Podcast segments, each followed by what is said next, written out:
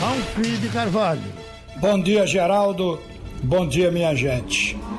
Olha, quando saiu a relação dos clubes da Série B que vão disputar este ano para que quatro subam para a primeira divisão do ano que vem, o Brasil apontou os favoritos: o Cruzeiro de Belo Horizonte, o Clube Náutico Capibaribe, o Vitória da Bahia, Ponte Preta. Esses clubes foram os mais votados como sendo os que podem ganhar essas quatro vagas. Acontece que o Cruzeiro já está saindo do páreo.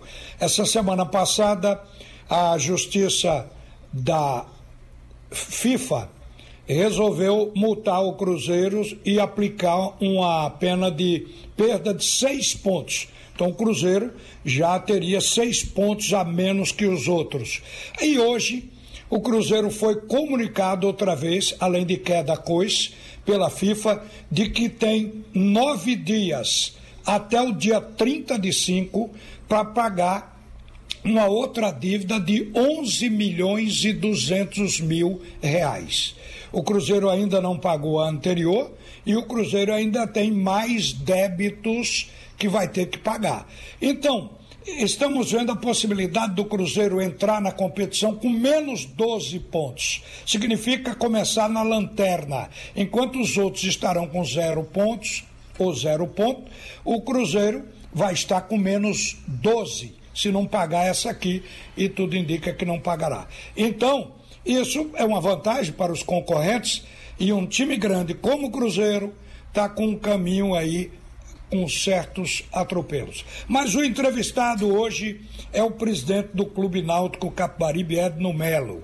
E eu vou começar fazendo uma pergunta para ele relativa a uma notícia que saiu desde a semana passada, que foi a decisão do juiz Hélio Galvão, da Quinta Vara do Trabalho, que comunicou ao Náutico que o Náutico vai ter a garagem de remo leiloada no dia 20 de 7, 20 de julho, se não resolver o pagamento do caso Givanildo. Givanildo entrou na justiça em 2017 e o débito cobrado por Givanildo já transitado em julgado, portanto, por isso é que vai a leilão de R$ 517.829 e 86 centavos. Presidente Edno Melo, como é que administra isso, que foi sem dúvida uma surpresa, e como é que está esse caso, já que a gente está esperando solução? Bom dia.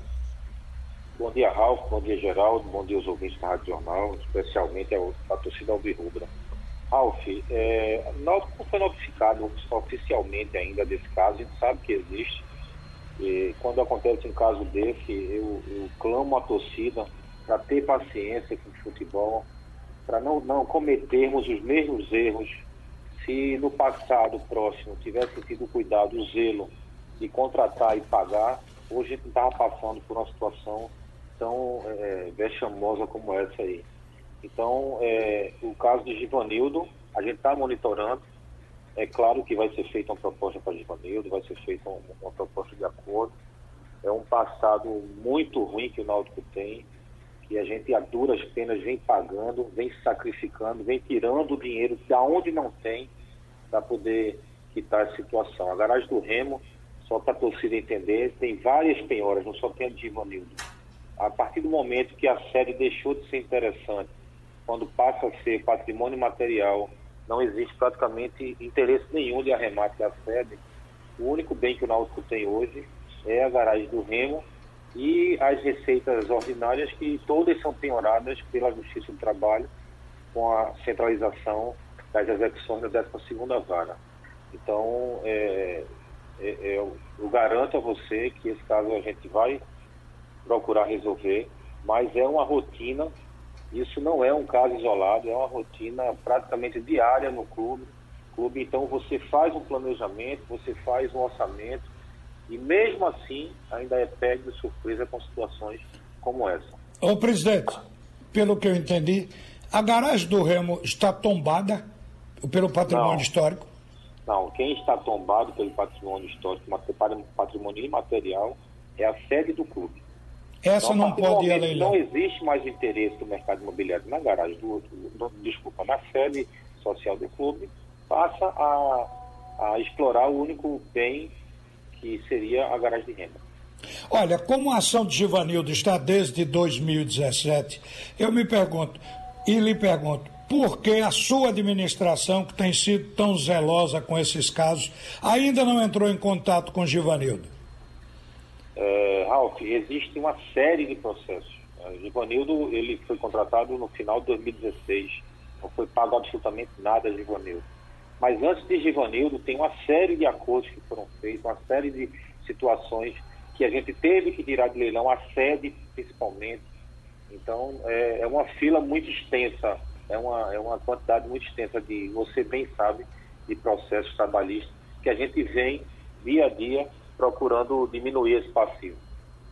Olha, como o Náutico é signatário de uma das cartas enviadas à CBF pela Série B pedindo uma contribuição de 60 milhões para ratear entre os 20 clubes, eu lhe pergunto, até agora o que se sabe é que a CBF virou as costas para a Série B. Em que pé está essa questão? Está exatamente do jeito que você falou. Não foi dado sequer um retorno é, da carta, da, da, proposta. E eu posso lhe garantir que tudo que está na, na carta, o conteúdo da carta, não tem nada que a CBF não possa cumprir. É tudo dentro do, do, dos limites que a CBF possa cumprir, tem dinheiro para fazer. Os clubes da, da, Série B, eu noto que são bem mais organizados nesse sentido. Existe a unidade, então é, não, não tem um puxando para um lado, outro para o outro, como existe na Série A. Os clubes da Série B, eles estão um bloco só e o pensamento não é explorar um momento desse, pelo contrário é garantir a sobrevivência. Não é? A gente, por exemplo, pagou 50% da imagem dos jogadores há, há muita, há muito, com muito sacrifício. Com muito sacrifício. Tivemos redução na, na cota da, da, da, da CBF, da Série B, tivemos bloqueio, enfim, é, é, muita, é muita coisa ao mesmo tempo para você administrar. Ainda vem essa pandemia, ainda vem falta de renda, de receita, é muita coisa para você administrar. Olha, Segundo se sabe, os clubes descobriram que a CBF tem quase 600 milhões em caixa aplicados. Então todo mundo está vendo na CBF a solução para os seus problemas imediatos. Mas eu vou passar para um outro assunto aqui, porque Está todo mundo, de certa forma, esperando a qualquer momento uma liberação para que os clubes possam treinar seus jogadores, divididos em grupos, como tem sido o protocolo, mas dentro do centro de treinamento. E Pernambuco, pelo que se sabe, vai ter grande dificuldade porque a federação achou caro aquele teste para testar a Covid-19 e não comprou. E os clubes me parece que não tem grana para isso, porque cada teste está entre 250 e 350 reais. Como fica essa situação? Qual é a visão do Náutico para esse momento? Porque todo mundo, por aí afora, todos os clubes, estão testando os jogadores que chegam para treinamento. Qual seria a situação aqui, presidente? Ah, o Náutico ele só vai voltar a treinar, a voltar às competições, se existir um mínimo de segurança.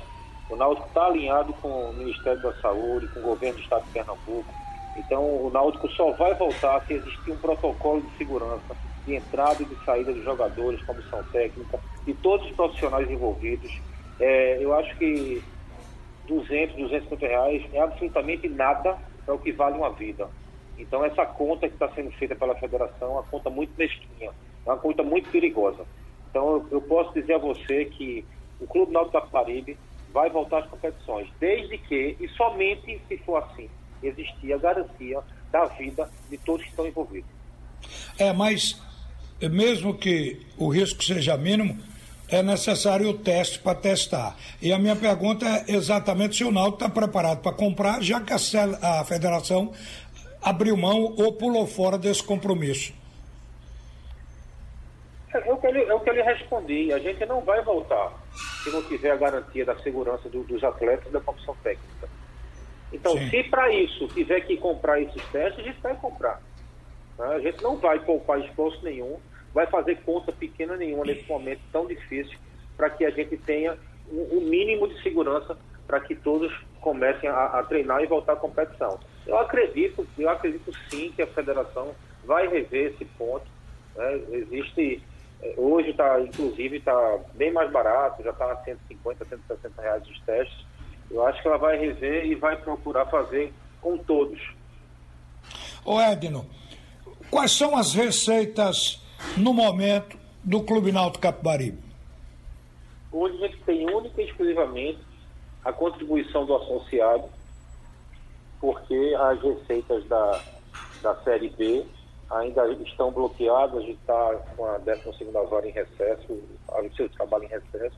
Então hoje a única receita que o Náutico tem, líquida e certa, é a receita do associado. Por isso o apelo tão grande para que ele não, não deixe de pagar. Por que, que o assunto de renovação ou prorrogação de empréstimo de Eric virou novela? O Náutico certamente está administrando tudo isso para ter o plantel pronto na hora que precisar. Qual é a bronca? Não, não tem bronca nenhuma. A gente trouxe é, Thiago de volta. Né? O Eric, a gente tem interesse em renovar o, o contrato de Eric, mas desde que não estoure, não estoure a folha, não estoure o orçamento. Então, se a gente conseguir chegar a um acerto com o empresário e com o Eric, né, vai renovar o contrato dele sem problema. Não tem problema nenhum, não. Quando é que termina? Agora em junho. Tá bom.